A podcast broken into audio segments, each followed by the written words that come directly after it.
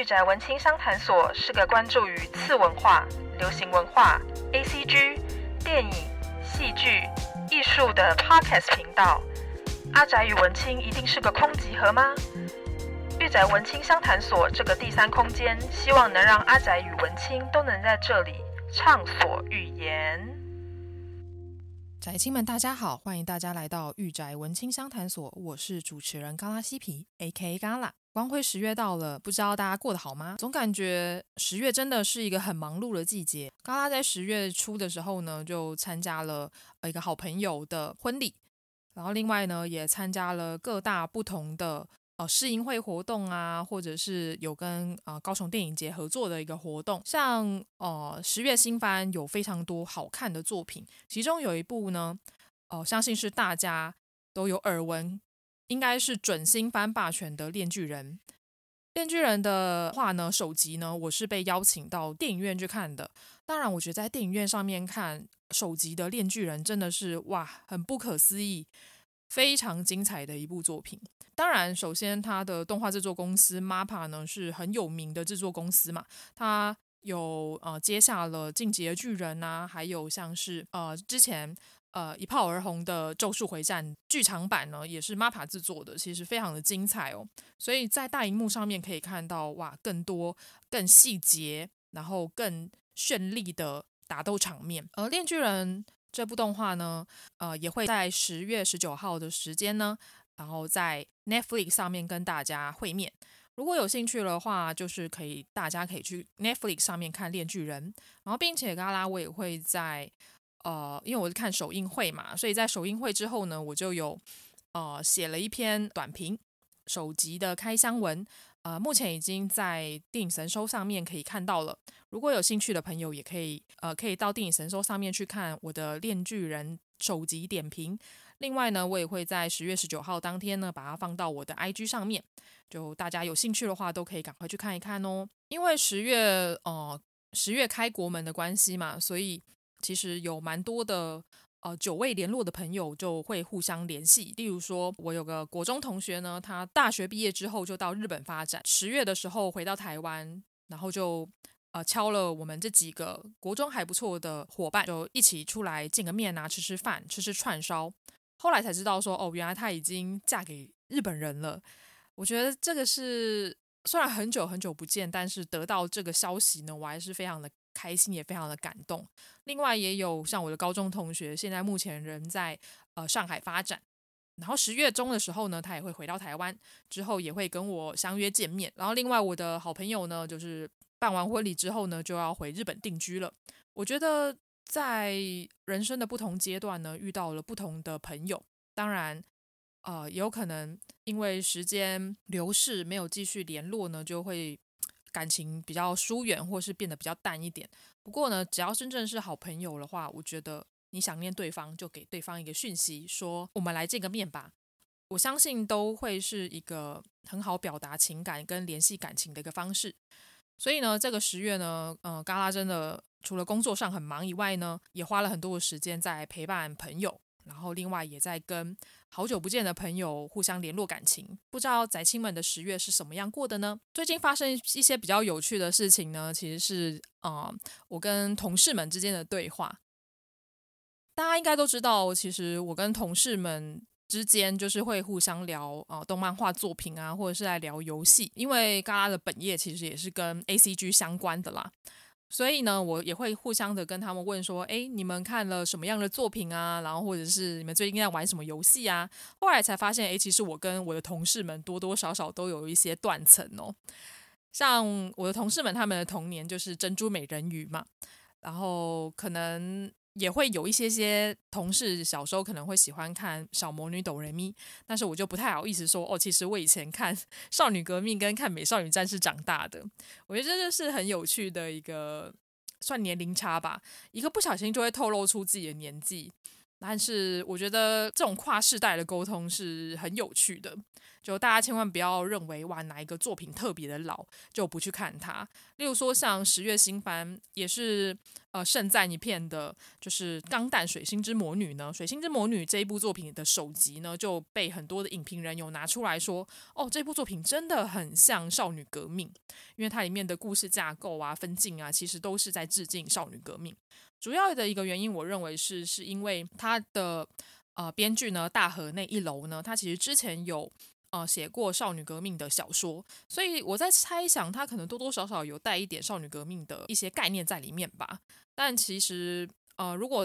宅青们有兴趣的话，真的可以去看一下少女革命的动画。其实，在我小时候，我真的看不懂，但是长大之后重看，就会发现说，哇，里面隐藏了非常多的女性主义，然后甚至女性的意识、成长的意识在里面，就是非常的好看哦。当然，我在我的 podcast 第一集也有提到少女革命，不过因为第一集已经是两年多以前的事情了，其实我在呃第一集的时候可以感觉出来我不太会讲话，然后也常支支吾吾、结结巴巴，就略显尴尬啦。所以如果大家有对少女革命有兴趣的话，除了去看他的动画作品，也可以到我的方格子去看，搜寻一下我写少女革命的哪一篇文章哦。除了动漫画跟游戏。之间，我可能跟同事们之间有代沟以外呢，我也会好奇说他们最近在追什么星。就有一天，呃，有一天上班时间呢，呃，我同事们呢就开始在看呃 BTS 的演出。其实因为 BTS 它涉及的年龄层，就 ARMY 的年龄层其实非常的广，所以这一点我其实不是非常的呃 shock 说哦，就是年轻人喜欢 BTS。呃，西方人喜欢 BTS，然后如果是我这个年纪的人，或者是甚至是比我再更年长一点的姐姐喜欢 BTS，其实这个部分呢，我完全的不介意，也不会很 surprise。然后另外呢，其中有一位同事呢，他就说他最近在看《原子少年》，我就很好奇说啊，《原子少年》这是什么什么东西啊？就会上网 Google 一下，才发现说哦，原来他是呃现呃他是二零二二年的。啊，台湾的选秀节目，而且他们是选男团哦，这一点我就觉得很有趣了，所以我就呃仔细去思考说，诶，我以前我青少女时期到底在追什么样的星啊？我就细数了一下，因为我国中时期呢，其实当时候是当时候最红的是日本的杰尼斯。现在讲到杰尼斯，我不知道呃，我的听众们宅青们有没有在现在现在有没有在追杰尼斯的粉丝哦？前几天才跟黑白文化的总编阿橘见面啊，因为我跟阿橘认识一阵子了嘛，她算我的学姐，她从以前就非常喜欢 V Six V 六所以呢，她就是原生的杰尼斯粉丝。那当时候我知道杰尼斯啊，无论是什么 V 六啊、SMAP 啊、阿拉西啊，都超红的。呃，尤其是在哈日族的呃眼中呢，就是 V 六，还有像是 SMAP，然后像后来有 Hey Say Jump 啊，然后 News 啊等等，都是非常有名的杰尼斯花美男团体。可是呢，其实在我小时候呢，我并没有追杰尼斯。这样讲到这边。大家应该可就可以知道说，嘎拉我本人我的喜好非常的 非主流。我其实当时候大学时期呢，我是迷上的是放浪兄弟 EXILE。放浪兄弟是谁？是浪花兄弟吗？不，放浪兄弟他们其实是对我而言，当时候他们是被定义有点像是唱跳的歌舞团，而且它里面的两位主唱呢，非常的反差。呃，一位是阿慈喜，阿慈喜他就是一个理着光头，然后戴着墨镜，看起来好像。有点像黑道大哥的一个男性，可是他的声音非常的温柔，就跟他那粗犷如黑道般的外表就形成一个很大的反比。然后另外一位呢，主唱呢就跟阿慈喜是完全不一样，他是奶油小生，他叫做 Takahiro。Takahiro 他后来就跟呃日本的女星吴谨孝结婚，然后现在有一个非常美满的家庭。然后另外呢，EXILE 当时候的团长像 Hiro 啊，然后啊、里面还有很多很会跳舞的呃舞者 dancer，像是 Mats 啊，然后例如说像是 Shokiji 啊，然后像是 Usa 等等都非常的厉害。当时候我就是大学的期间，我就非常的着迷于放浪兄弟，虽然他们现在他们现在已经几乎转幕后了啦，他们自己有一个经纪公司，然后在培养他们自己的。dancer，然后再培养他们自己的剧团。呃，像是前一阵子很红的千里马后，也就是三十岁如果还是处男就会变成魔法师里面的挺田启太呢，就是来自于放浪兄弟的 EXILE Tribe，所以我就觉得哇，当时候就是非常着迷于这种反差感哦，然后加上它里面的舞者跳舞都非常厉害，就是他们舞者都是去纽约受训回来的，就带有那种。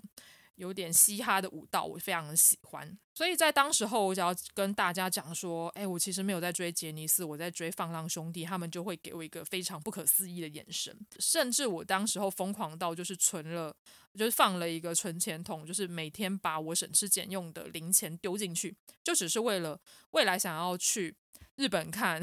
放浪兄弟的演唱会。但后来发现，哎，真的错过时机了。后来还遇到疫情，然后他们也。转幕后了，就非常的可惜。那一桶金还放在我的书桌上。而在呃追放浪兄弟之后呢，在我大学毕业左右的时候，就开始追球星。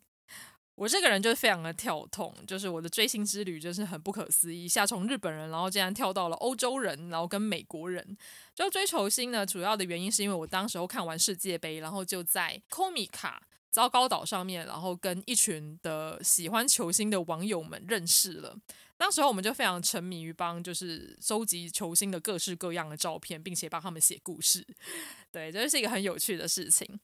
然后当时候也会半夜爬起来看西甲联赛啊，因为像西班牙跟英国嘛，就是有英超跟西甲，然后又加上他们比赛时间都是在深夜，所以呢，当时候就非常的爆肝。呃，每天还会调闹钟，凌晨两点爬起来看他们比赛，然后有时候踢到加时呢，他们就会一路踢到可能凌晨台湾时间凌晨呃四点多五点吧，我就觉得我那时候非常的疯，我就是一个疯女人，对，然后追完球星，因为后来我的身体开始变不好了，就没有办法继续追我喜欢的球星、喜欢的男人们，但他们现在一直存存在我的硬碟里面。存在我的心中。追完足球的明星之后呢，我开始追电竞选手，因为大家应该都知道，我以前非常沉迷一款游戏呢，叫做 Overwatch 斗争特工。刚好现在斗争特工出二了，只可惜我家电脑没有办法再继续跑斗争了，所以未来假设真的想要看我打斗阵特工二的话，我可能必须要去其他地方才有办法打这个这款游戏。当时候斗阵特工呢，有一个联赛呢，叫做 Overwatch League。之前台湾也有斗阵特工的联赛，叫太平洋联赛。其实我都有到场去支援。就假设，呃，如果大家当时候有去现场看比赛的话，可能会看到有一些迷妹们啊，会发什么呃明信片啊，然后去举牌子啊。其实。你很有可能会遇到我，可能是当时候的我，因为当时候的我就是电狼的粉丝，我就是非常喜欢里面的选手们，所以我就会到场支援。就其实追星对我而言呢，是非常开心享受的一件事情，虽然我。可能跟大家追的星都不太一样，非常的跳痛。但是我觉得能到现场为选手支援，并且甚至可以跟他们拍照握手，我觉得是很开心的一件事情。甚至我当时候就是会自己画那个亚克力立牌嘛，然后我就会送给呃闪电狼的选手。虽然我不知道他们现在还没有留着那个立牌了，但是那时候真的是我费尽心思然后去画的，然后去印制出来的，找厂商印出来的亚克力立牌。对，就希望他们现在还保存着。对，这就是嘎拉我的一个追星的过程吧。所以呢，除了追星以外呢，其实我也会看选秀节目。就例如说刚刚有讲到的《原子少年》，因为我太好奇了，所以我就我就找了一两集来看，其实还蛮好看的。我不知道大家有没有追过选秀节目哦？呃，例如说像很久很久以前，也不能说很久很久以前啦，就是以前。有一个年代就是非常红，《超级星光大道》跟《超级偶像》。当时候呢，《超级星光大道》第一季出来，真是哇，全民疯《超级星光大道》。那时候大家都在讨论说，哇，杨宗纬唱的怎么样啊？萧敬腾会不会就是哇干掉一票选手啊？然后林宥嘉好帅啊什么的，就会一直讨论。然后甚至我也有开始追《超级星光大道》的第一季，然后甚至第二季。我其实我自己也蛮喜欢，呃，赖明伟的那个组合的。就其实当时候看选秀节目，已经算是一个茶余饭后之间的一个话题了，就是你的身旁的朋友们、你的同学们都在聊，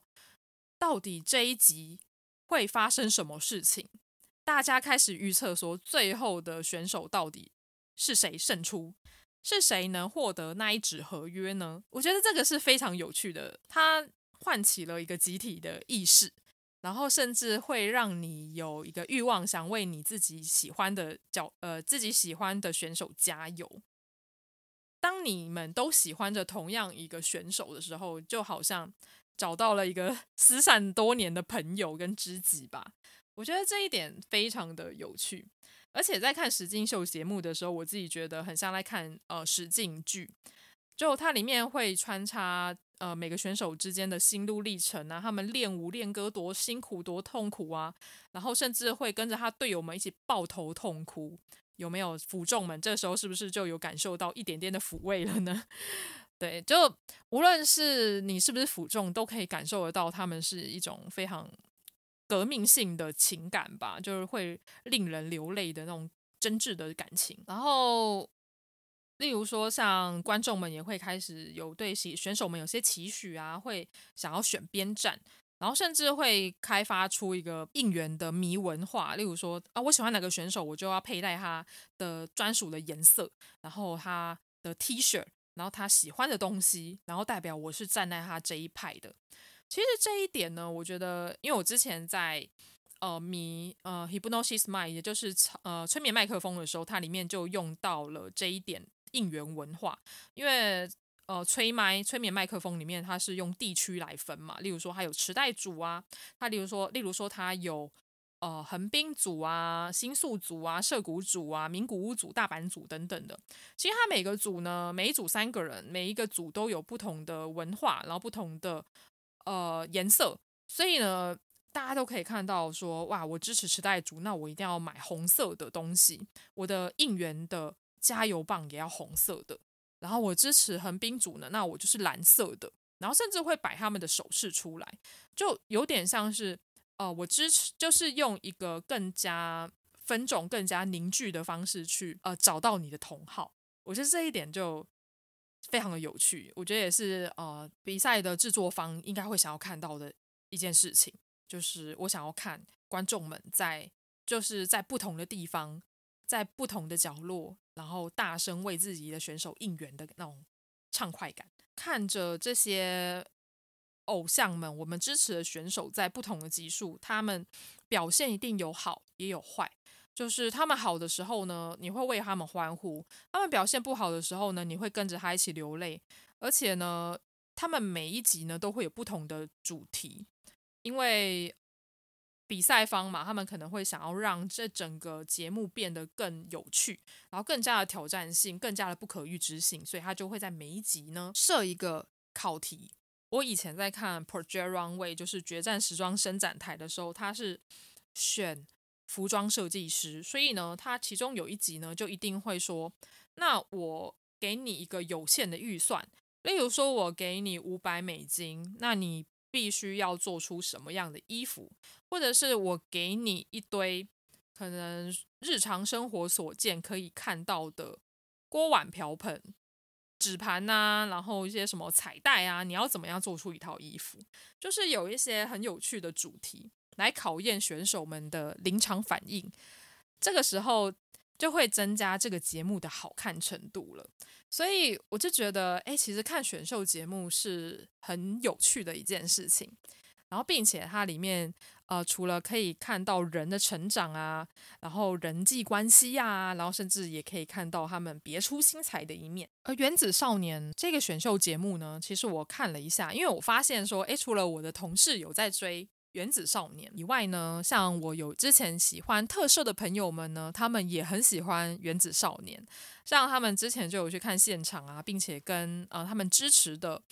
呃偶像们合照，就是有到现场应援啦，就是非常热血的一件事。所以我就最近开始稍微研究了一下原子少年，跟看了他的呃节目。我自己觉得还蛮好看的，它光是一开始它的整个设定呢，就还蛮吸引人的。而《原子少年》呢，它邀请来的评审呢，我相信大家都略有耳闻啦。例如说，像是 S.H.E 的 Ella 陈嘉桦，然后还有像是 Energy 里面的坤达，然后还有哦摔到分手的周汤豪，然后另外还有田一德。其实这四位呢，都是演艺圈的大前辈啦。更不用讲哇！我小时候就是看 S.H.E 跟看听 Energy 的歌长大的哦，就没有想到我小时候的偶像现在都已经去当评审了。然后比较新一点的周汤豪呢，也是呃唱歌也蛮好听的。然后田一德呢，他是在街舞圈已经努力很久，然后也是第一把交椅的舞者，是非常厉害的 dancer。其实这个节目呢，他一开始就有讲讲到说，他是在疫情。前就已经开始规划筹备的节目，并且在当时候就已经有海选了。当时候的海选呢，由四千多名少年挑选出精英中的精英，总共八十人，并且将他们分组分为八大行星。就会想到说，哇，从可以从四千人脱颖而出，真的也是很不可思议的一件事情哦。然后，并且依照自己的风格，把他们分为八大行星。而这八组呢，也就是八大行星呢，将会在舞台上面卖力演出，并且最后一组呢就可以顺利出道。我自己还蛮喜欢他用一个星银河系啊，然后用行星的概念去分组，因为毕竟他们是要选男团嘛，就总不能每一团的特色都长得一样，就好像失去了一些特色跟看点。先跟大家介绍一下，就是这八颗行星是哪哪八颗行星哦。呃，就是水星、金星、地球、火星、木星、土星、天王、海王。真的，sorry，这是没有冥王星啦。就假设大家跟我同一个年代的话，有看《美少女战士》的话，应该对这八大行星应该不陌生吧？我自己觉得用行星来分，从这个星球的特色，我就可以知道这个团的特色是什么了。例如说，呃，它里面的。呃，水星呢？水星团呢？它是把它设定是有点像是弟弟的一个团，就是它是平均年龄最小的团，然后非常的呃可爱，非常温和的一个团体。然后地球呢，就是我们现在所居住到的地球，就是离我们最近的地球呢，它是走一个邻家男孩路线。火星呢，就是 Mars 嘛，就它这个野性的一个呈现。然后木星呢，就是一个很温和、知性的一个大哥哥的呈现。土星呢，它就是以跳舞为擅长，也是走一个哥哥的路线。可是他们的舞舞蹈就非常的精湛，是一个舞蹈见长的团体。天王呢，天王比较特别，他是走一个呃饶舌，然后走一个 hip hop 的一个风格。而海王呢，就是走一个高冷的风格。所以呢，我相信大家光听完就可以知道说，哇，那我应该会喜欢哪一团吧？我觉得他就是把星球，他就是用星球代替一个特色，然后有点像这样拟人化，然后来代表这整个团的一个风格。因为现在 K-pop 很流行嘛，像 K-pop 的男团、女团啊，它每一团都有不同的特色，所以我们就可以从这个团的特色呢，了解到说，哦，他们的舞蹈跟歌唱。应该会走什么样的路线？所以原子少年呢，他就用星球的概念呢，然后很直截了当的告诉观众说：“你们可以下好离手了。”啊，如果这时候让大家来猜猜看，大家猜嘎拉我会选择哪些团来应援呢？我相信应该有些宅青们猜到了，就是呃，嘎拉我在一开始的时候最喜欢的团其实是火星跟。土星，对，因为我是就是比较喜欢年长男性啊，就而且又加上土星的舞蹈真的很强，我自己很喜欢土星的舞蹈功力。然后另外我也很喜欢火星的一种成熟、性感、带有一点点狂野的魅力。所以其实一开始嘎拉我是支持火星跟土星的。而在呃上台表演之前呢，原子少年它里面也有也会有一些。呃，幕后的花絮，例如说像呃，这群不同团体的少年们，他们在练舞的过程，在歌唱的过程，也会快速的剪辑一些他们的一些心路历程，他们的心声出来。而他们在上台前呢，都会开一个呃群体的会议，然后并且由演艺圈的音乐前辈们，然后就是选出说，哎，这一次的比赛，他们一团有十个人，但是他们只有五个人能上场，所以这个时候就有点残酷了。就我们可以看到说，哇，就是一个一个被叫起来，到底自己能不能冲进先发名单呢？还是只能坐冷板凳呢？这个时候就非常的残酷了。这个时候就有点像我以前在 看球赛的时候，就一定会有先发阵容跟呃替补的阵容啦。对，只是呃这个武道比赛并没有像足球赛有办法，就是中途换人上场。就这个武道比赛这种舞台呢，就是你上去这一个舞台就是你的了。所以他们在练习的时候也必须要展现自己最好的一面。如果一直坐在冷板凳上面的时候，也是真的会有点难过啦。但是这就是呃演艺圈现实的地方，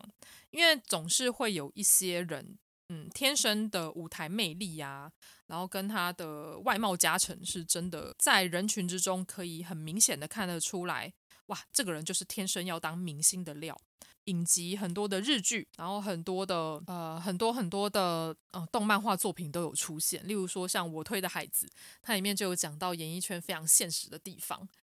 我自己还蛮推荐大家有空的话可以去看一下我推啦。好，话题回到原子少年，就我刚刚呃稍微讲了一下原子少年它的节目是什么样的，它的特性是什么样的。我相信大家对于原子少年应该会有更多的一个认识。里面有讲到说，因为它是疫情前就开始呃预备的一个节目，只可惜后来就刚好遇到了疫情，所以呢，他们节目就停摆，这个策划这个计划就停摆了一段时间。不过呢，呃，在疫情期间呢，他们还是有持续在推进进度。例如说，像节目里面就他就有提到说，哦，他们甚至还有视讯练舞，诶，跟视讯排练呢。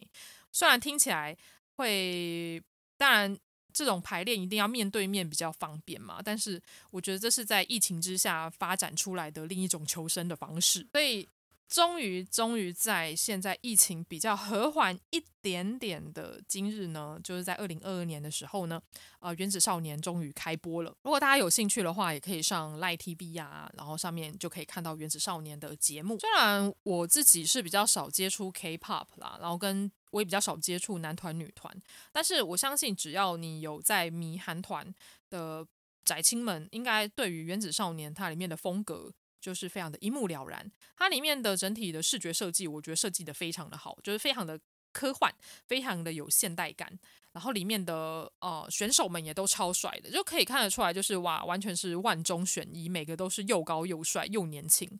就我记得随便就除了水星团，因为水星团它的年龄就是从十五到十七岁、十八岁、十九岁，就是呃高中生到大学生的年纪，而其他的团呢，可能就会。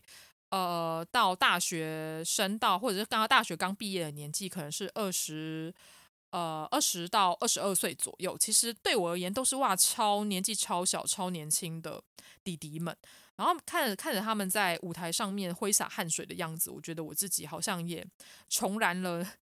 一点点活力吧。就毕竟当社畜当这么久了，总是会觉得哇，这最近。人生真的是有点无趣啊！就除了追 VTuber 跟看动漫画以外，我的人生好像就只有这样了。但是喜欢追星、看偶像的人们，都是希望可以在舞台上面看到那个闪闪发亮、挥洒汗水的年轻活力，以及看到以前的自己。我觉得这就是追偶像的一个乐趣吧。如果宅青们你们也有追星的话，也欢迎可以将你在追的。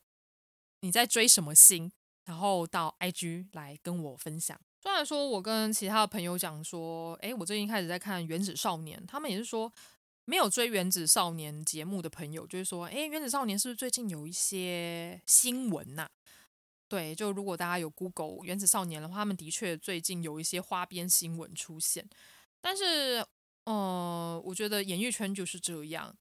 就是一团红了之后。呃，一定会有一些花边新闻啊，或是一些其他的小道消息出现。不过，我觉得还是不影响这个节目好看的地方。另外，他们也有办演唱会，就我相信有亲临现场的朋友们应该会非常的开心，非常的愉悦吧。就我觉得在荧幕前上，荧幕前看跟在现场亲临现场的感觉是完全不一样的。因为呃，刚刚我十月初呢，跟着朋友们有一起到台南的浪人祭。就浪人祭就是一个音乐祭啦，然后里面会有很多不同的不同的团呐、啊，不同的音乐人连番演出，然后连续三天的活动，就是有非常多组的艺人。我那时候就是下去，我是专门为了看蛋堡，然后为了看国蛋。其实我之前还想要看马念先啊，想要看呃吴汶芳啊。想要看巴奈，但实际上就是我们三天去台南，就真的没有办法全部三天都定在呃台南的关系平台那边看演出。我们还必须要顾及到其他的伙伴们，其他伙伴们可能想要去市区观光。另外，我们也有去看僵尸展，僵尸展真的非常的有趣，非常的棒。只可惜僵尸展需要预约，而且人太多了，他只能看一个小时，我觉得看的有点不过瘾。就市区观光当然也要顾及，所以我们没有办法一直在现场。可是呢，我真的一定要讲说，哇，去看演唱会或是现场去听音乐季，真的超嗨超爽。我那时候就看到哇。跟我同行的一个朋友，他平常就是一个非常沉默寡言，然后一个乖乖的一个男生，然后结果他在那边大解放，诶，就他因为那时候听完蛋包，我那时候已经心满意足了，因为他听他唱了我非常喜欢的房间，另外还有收敛水，还有就是加场音乐，我那时候已经觉得大满足了，准备要离开的时候，就有其他的朋友们，例如说呃台南的 Podcaster 就是。干化府城的 Miko，他也在现场，他就说：“哇，他们要去听罗百吉。”我说：“什么罗百吉？哇，这也是一个我童年的一个呃角色诶，就是一个非常大名鼎鼎的罗百吉诶。就想说，好吧，既然来都来了，那就再留一场去听罗百吉。就啊，我那个非常沉默寡言又乖乖的朋友呢？他在那时候在罗百吉的场次就是大解放，他就跟呃陌生人就是冲到旁边去转圈圈呢，就是转圈圈就是疯狂的那边旋转。那因为关系平台那边呃我们都会带野餐垫，然后或是有人会带帐篷去那边坐着。我那时候就看到哇，就是前面大家都在跳啊，都在冲撞啊，就前面已经出现了一个沙尘暴的一个状态。我那时候就。完全可以感受得到，就是人在那一个现场，在活动现场会展现出跟平常完全不一样的一面，而且呢，就是大解放。平常压力很大，然后沉默寡言、不苟言笑、严肃的人，在那个现场都会开始跑跳、唱跳、解放自我。我觉得真的是，这是真的是去参加音乐季跟看演唱会可以感受到的一个乐趣，就是。这也是祭典为什么这么重要的一个原因吧。而且《原子少年》比较有趣的一点呢，它除了节目以外呢，它还有很多延伸跟衍生 IP 的一些媒介。例如说呢，它有出小说，它也有出漫画。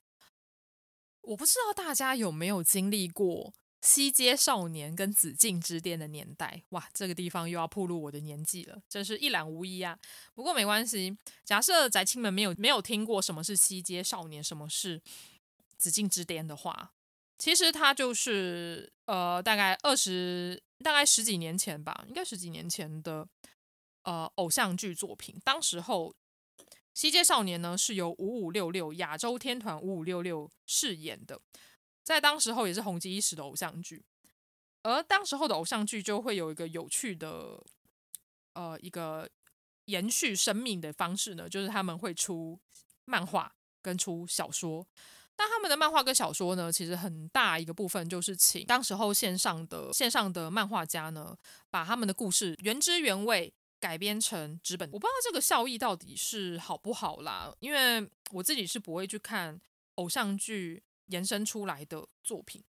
我比较喜欢看他的原作。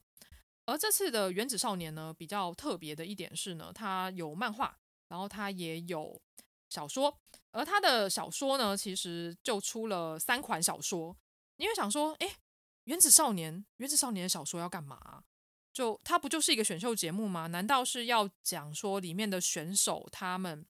的背后的辛酸血泪史吗？No No No，其实这不是，这跟大家想的可能就不太一样。原子少年的小说呢，我在这边可以稍微跟大家介绍一下哦。他的小说有分成三本，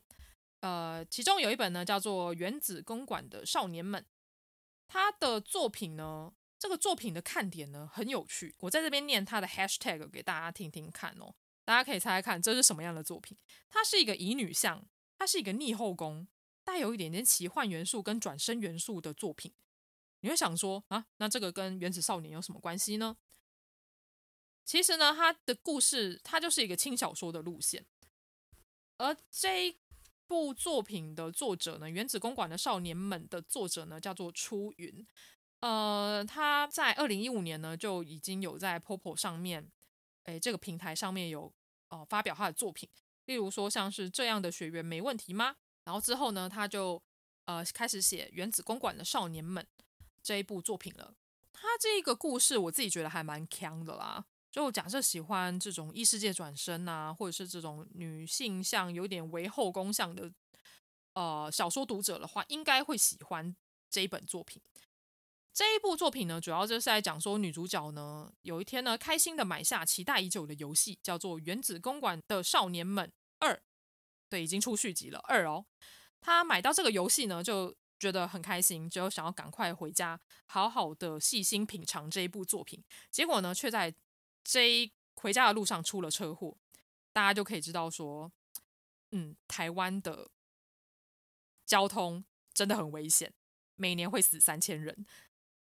所以呢，女主角呢出了车祸，后来呢，她眼睛一睁开，却发现说，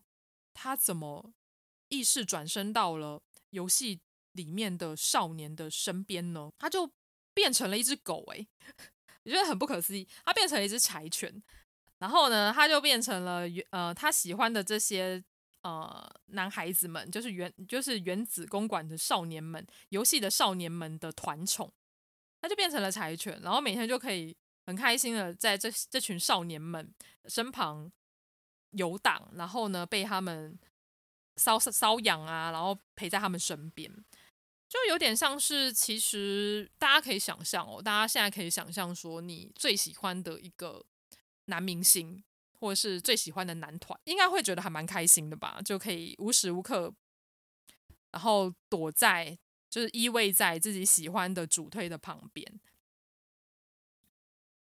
所以它里面就是用一个呃女性的视角，然后应该说女性变成柴犬的一个视角，他就他就是可以跟这群美少年们就是非常亲密的接触，还会被揉揉抱抱、搔搔下巴等等的，还可以近距离一个观赏他们的帅脸。不过呢，既然他穿梭到了、穿越到了游戏里面，但是他知道说这个游戏呢还是有个女主角的，所以呢，他必须要引导游戏的女主角来到这个原子公馆。然后，并且帮助这群原子公馆的少年们唤醒施展行星魔法的能力，让他们顺利的进入魔法学院就读，自己才有办法恢复人形。听到这边，你还会想说，那与其在现实世界当一个社畜，那我还不如真的在游戏里面当一个真正的宠物，不能说畜生啦，就是说，还不如在游戏里面当一只真正的动物，会不会比较开心一点呢？对，这个这一点，我就留给宅青们自己去思考一下。不过这一部真的是偏强啦，就呃，如果喜欢这种女性向后宫，然后转身系作品的朋友们可以看一下。然后第二部作品呢，叫做《原子占星咖啡馆》。《原子占星咖啡馆》呢，它的作者是紫耀日老师。诶，我不知道大家有没有看过紫耀日老师的作品，因为就算我没有看过台湾的轻小说，我也知道紫耀日老师。他的作品其实真的是流传还蛮广的。他从二零零六年起就开始在这种 BL 啊跟商业的耽美向作品的市场中跑跳，并且在二零一一年呢，他开始涉足了轻小说的创作。他的作品呢，常你应该可以常常在什么金石堂的文学排行榜啊。然后什么苹果日报的华文排行榜啊，博客来年度畅销作家等等的名单上面看到他，他竟然也有写自创的作品，也有写官方的同人或 ACG 的同人作品等等的。另外，他也会呃参加同人志活动。所以呢，呃，如果大家有在看台湾的轻小说的话，应该都会认识紫耀日老师。而有别于刚刚推荐的那一部《原子公馆的少年们》，一个比较呃轻松有趣、锵一点点的一个节奏呢，这一本《原子占星咖啡馆》呢，我自己蛮喜欢的，因为它是一个偏向日常的作品，它就是一个悠哉的咖啡店日常，然后又是一个群像剧，然后里面呢又有一群可爱、个性迥异的美少年们。对，它就是一个非常悠哉的作品啦。它的故事呢，其实就是在讲说一个普通的大学生，他叫做地球。对，它里面的 角色的名称都是星球的名称，它没有什么很复杂的名字。就是地球呢，他应征了原子占星咖啡馆的店员，所以呢，他就成为了里面的店员，然后跟新人的咖啡师。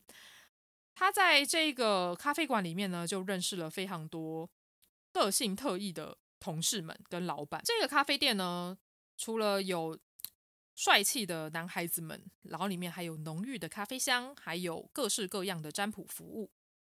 不过呢，地球呢才刚上工没多久呢，却快要被他的同事们搞疯了。所以大家就可以看一下说，这一部作品男性的角色们到底有多强，多有趣。相信这种群像剧的作品里面一定会有一个是你喜欢的菜啦，就 其实就跟女性向游戏一样，里面一定会有一个热情的角色，一定会有一个知性的角色，一定会有个傲娇，一定会有个毒舌，一定会有个弟弟型的角色，就是任君挑选。像是它里面会有呃，里面会有那种欢喜冤家，就是水星跟火星，另外还有一个温和但是却不能惹的店长，就是金星。另外还有那种神出鬼没的一个鬼才型的角色，就是天王星，还有非常热爱地球的环保系的木星，还有妈妈系的角色，也就是土星，跟令人捉摸不定又带有一点点浪漫情愫的海王星。不知道大家听到这边应该又会开始想说，嗯，某某星应该是我的菜。对，就到底原子占星咖啡馆会上演着什么样有趣的日常呢？我觉得这一点就可以让大家去看。其实。哦、呃，我自己还蛮喜欢这种占卜啊、占星啊，因为我自己也会看星座嘛。虽然没有办法跟唐老师一样，就是哇什么宫位呀、啊，然后什么呃最近水星逆行啊，什么第几宫落入什么星，你是什么样的人，我没有到那么的细节。但是我多多少少还是会知道说，哦，我的上升星座，我的什么月亮星座是在哪个星上面的。我觉得这一点是已经变成一个台湾。人就是茶余饭后的一个开一个很好的话题啦。我知道会有很多人不相信这个，但是我觉得这是一个跟一个陌生人开启话题一个很好的方式。例如说，像我是双鱼座嘛，但是其实我的月亮是呃，我的应该说我的上升是落在射手座，所以我就是一个水与火的融合，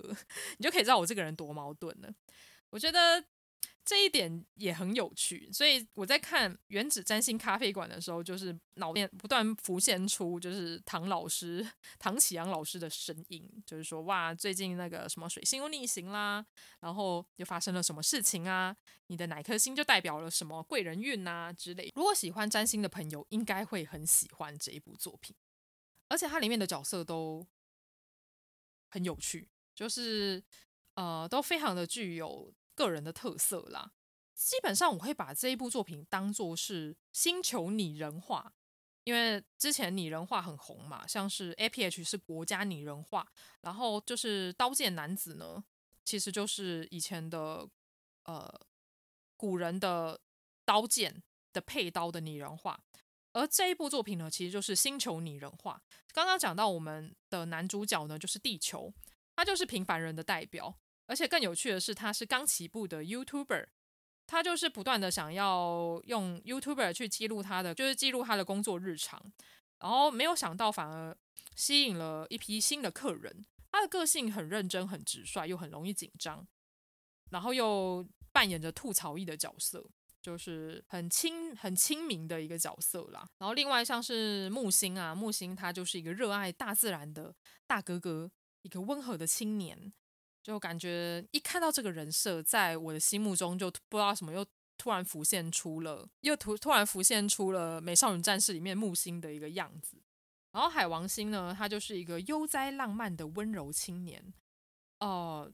因为我在猜想啦，可能是因为双鱼座的守护星是海王星啦，所以他可能也会有一点点悠哉浪漫的感觉，是一个浪漫主义者。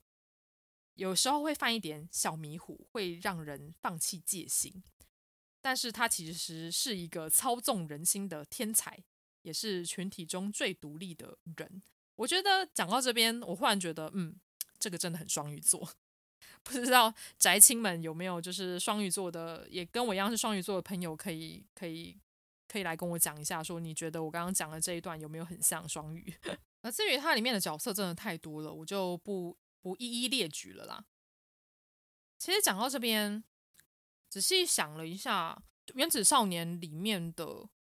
呃团呃每个星球的特色，或者是像是刚刚介绍的这一部作品《原子占星咖啡馆的日常》里面的每呃角色的特色，其实都是呃一种拟人化的过程。它就是将这些星球赋予一个个性。它不再是一个离我们很遥远的一个存在，而是非常的具有个性化，会让你喜爱的一个角色。所以，像《原子少年》里面的金星的这一团呢，它就是一个偏向中性，它是代表美，一个中性美的存在。而在《原子占星咖啡馆》里面的金星呢，它就是一个很温和却不能惹的店长，然后留着金色的头发，看起来非常的帅气。其实这些都是赋予个性，就角色个性的一个方式。而我自己呢，也会偷偷的思考说，假设这一部作品改编成偶像剧，会变成什么样子？因为我自己觉得，这种什么原子占星咖啡馆，其实还蛮容易可以改编成偶像剧的啦。因为它就是一群花美男的一个日常工作的一个故事。所以呢，我在这边。提出了我选的偶像剧演员名单。虽然呢，我看的台湾偶像剧很少，其实我之前有跟大家介绍过一些台剧啦，不过都是一个偏向写实的台剧，比较不太算是偶像剧。我自己也很喜欢的台剧，例如说像是呃《与二》啊，例如说像是呃《俗女养成记》啊。话说我最近有看《台北女子图鉴》，但是我觉得就是一个。喜欢吐槽，用吐槽的方式去看，以后有空再跟大家分享。所以我在这边就用我认识的、目前认识的新一代的台湾演员来分配角色。我来这边公布我的名单，大家也可以分享你希望哪一个演员来演哪一个角色。在我的名单内呢，我的地球的角色呢是给林柏宏，土星呢是给初梦轩。啊、也就是 演《天桥上的魔术师》的呃里面的哥哥建中哥哥初呃初梦轩，然后金星呢，我是给范少勋；天王的话，我是给有点坏坏的林哲熹；水星呢，我是给何晨浩；木星呢，我是给宋博伟。假设我刚刚念了一串的人名，你都不知道是谁的话，大家可以去 Google 一下。而至于日剧的版本，因为其实我自己看的日剧不少。所以呢，我自己有在涉猎啊、日剧的演员，啊、例如说，呃，我自己很喜欢吉泽亮，吉泽亮就是一种很美，就是你会觉得哇，这个人太美了，他演的 Mikey 好美哦，然后他演的天上天下的秦始皇也好美哦，我可能就会希望他演金星，然后例如说像很阳光的，呃，很很弟弟感的赤楚卫二呢，我可能就会给他地球，然后例如说像是。很阳光的，很阳光的有谁啊？竹内良真吧，竹内良真我就会给他木星，就是一个哥哥型的角色。哦，还有谁？就干脆直接把之前看过的假面骑士的演员都列出来，例如说像是菅田将晖啊，菅田将晖我觉得就还蛮适合，呃，天王星，天王星的吧？对，就是有点不按牌理出牌。对，就就是我觉得。排这个演员名单很有趣，诶，就我觉得大家可以试着把这个演员名单把它排完。呃，当然我刚刚列出什么吉泽亮啊，然后呃赤楚卫二啊，然后是是还有像町田启太，町田启太我觉得就可以给他一个土星的位置，也是一个哥哥型的帅哥。对，就有兴趣的朋友都可以将你的演员名单分享给我哦。而最后一部作品呢，我想要推荐给大家的是《原子少年在星芒绽放之前》。而这一部作品呢，其实是长篇小说，然后现在即将在十月二十号呢，可以在冰放这个 App 上面看到它的序章跟第一章。就有兴趣的朋友可以去下载冰放 B E A N F U N 哎这个平台这个 App。如果大家找不到的话，我会把冰放的连接呢放在我的呃这集 Podcast 的叙述栏，大家可以去点击。你到冰放上面打《原子少年》，应该就可以看到在星芒绽放之前的这一部作品。大家看完的话，也欢迎可以在他的序章跟他的第一章，然后留下你的心得感想。这部作品呢，跟有别于刚刚讲到的有点锵的，就是原子少年呃原子公馆的少年们，另外还有很日常向的原子占星咖啡馆不一样。这一部是真的 有一点哈扣的作品，它是一个哈扣硬核奇幻的作品，又夹杂了热血友情胜利的一个成长故事，里面又有一些少年们之间的激烈碰撞。我不是说肉体上的，我是说心理上的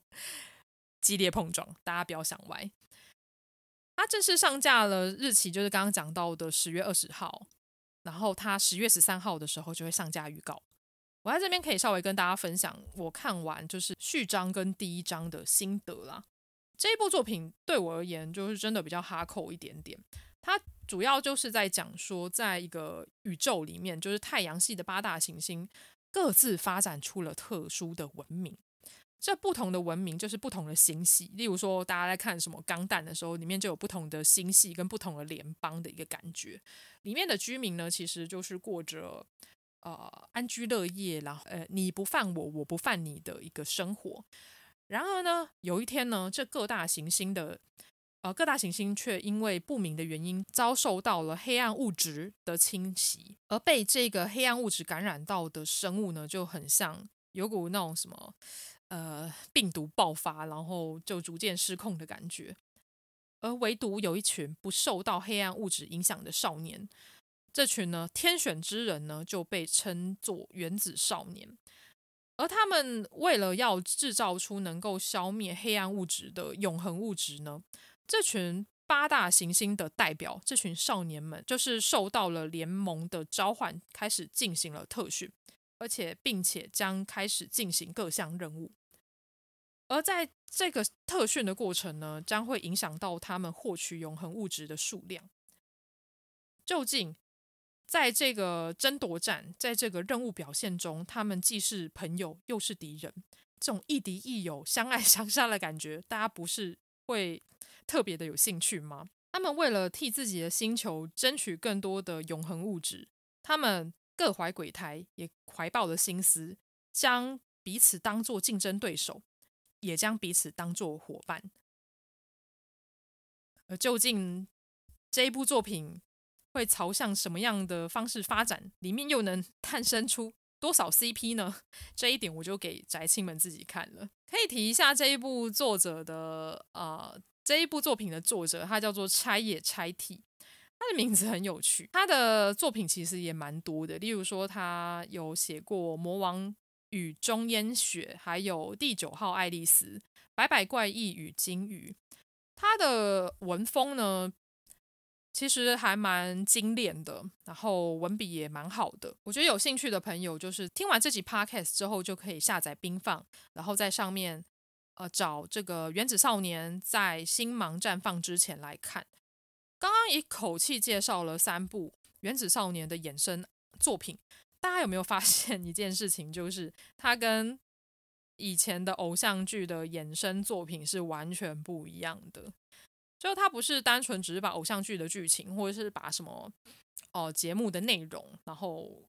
copy 照抄变成另一个载体，它是完全的不同的一个概念。所以原子公馆的少年们，他就是走一个女性向后宫的路线嘛。原子占星咖啡馆，它就是走一个悠哉的咖啡店日常的路线。然后另外呢，《原子少年》在星芒绽放之前，他就走一个科幻又有一点呃硬核的一个路线。我相信，就算你没有看过《原子少年》这个 IP 这一个节目的话，你同样也是可以在这三部作品获得乐趣。你单纯就把它当做一个星球拟人化来看，也是可以的。对，这三部作者的文风都不一样。如果要我嗯分喜好度的话，这个跟作者本身写作的方式没有相关联，只是单纯我对于题材的喜好度。我应该会比较喜欢《原子少年》在星芒绽放之前，然后接下来是《原子占星咖啡馆》，最后一个是呃《原子公馆的少年们》。呃，主要的原因可能是因为我自己对于逆后宫跟乙女向风格的小说涉略不多啦。对，不过呢，我相信宅青们有很多还蛮喜欢逆后宫的故事。如果你想要享受被男人包围的感觉的话，那我也是很推荐大家可以去看一下。好，今天讲了这么多，我相信大家应该仅有一集的时间可以听出来，就是嘎啦这一生，也不是这一生，应该说青少女时期到底看了多少的偶像剧，追了多少的明星。当然，我到现在还是有持续在。哦，follow 明星的讯息啦，例如说，我看完一部影集，我看完一部日剧，我超喜欢，我就会开始疯狂的搜索跟 Google 这个演员跟明星背后的故事，然后并且分享给我身旁所有的朋友。对，所以呢，我的追我的追星之路还持续在继续。而至于原子少年呢，我自己还蛮期待后来的后来的发展啦。就如果大家喜欢男子偶像的话。也可以去看一下《原子少年》的节目，因为其实老实说，大家现在都在讲说，哇，现在韩国的男团、女团多强多屌啊！就台湾好像最近都没有新的呃演员啊，是不是缺人才啊？为什么呃桂纶镁到现在还在演大学生啊？等等的这些话题。嗯，不过呢，我自己觉得选秀节目当然就是一个很好可以。选出明日之星的一个方式啦，借由《原子少年》这个 IP，我相信有很多原石们，他们在这个舞台上面被发掘，然后他们开始闪闪发光，这是一个很棒的一个方式。我当然也是希望说，有在关注台湾偶像，有在关注台湾演艺圈的朋友们，可以去支持一下这些选秀节目跟《原子少年》。今天讲的呃这些《原子少年》的。小说跟漫画，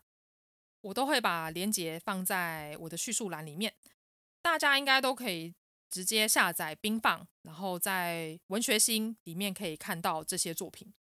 其实很佛啦，就是呃都是可以免费观看跟免费阅读的，所以我觉得大家有兴趣的话，就是真的可以下载冰放，然后并且找这些作品来看。然后，另外《原子少年》其实也有漫画，如果有兴趣的朋友也可以去看一下。《原子少年》的漫画其实呃评价也都还不错啦，我还没有看，我可能等阅读完小说之后呢，我会再把他的漫画补完。有在追哪些团呢？你有看过《原子少年》吗？你有在追的明星吗？也欢迎将你的追星历程分享给我哦。我知道我身旁有很多追星的神人啦，他们会追去日本，他们会跟着偶像们北中南三地跑，就只是为了让偶像认识他们，并且表达他们的爱。我觉得这种这种热忱真的是无可比拟的，真的是非常令人感动的伟大情操。我相信大家应该可以可以在追星的过程之中获得满满的能量跟满满的乐趣吧。如果喜欢这一集节目的话，请在 Apple Podcast 帮我按个五星好评，并且留下你的想法，并且在 Spotify、KKBox、First Story 帮我按个关注追随。现在 Spotify 我记得也可以评分了，也不吝请留下你的评分哦。如果对于原子少年有兴趣的话，不要忘了这一集播出之后，可以在冰放文学星，可以在原子少年。在星芒绽放之前的序章或是预告下留言，展现你对原子少年的爱吧。接下来还有很多想要做的节目内容啦，只是真的哇，最近真的太忙太忙了，我就连 IG IG 好像回的速度也变慢了，就是请大家不要介意啦。好，如果喜欢我想要跟我聊天的话，仍然可以到 IG 来找我。让我们下次再见喽！欢迎将这期节目分享给身旁你有在追星的朋友。让我们下一集再见喽，拜拜。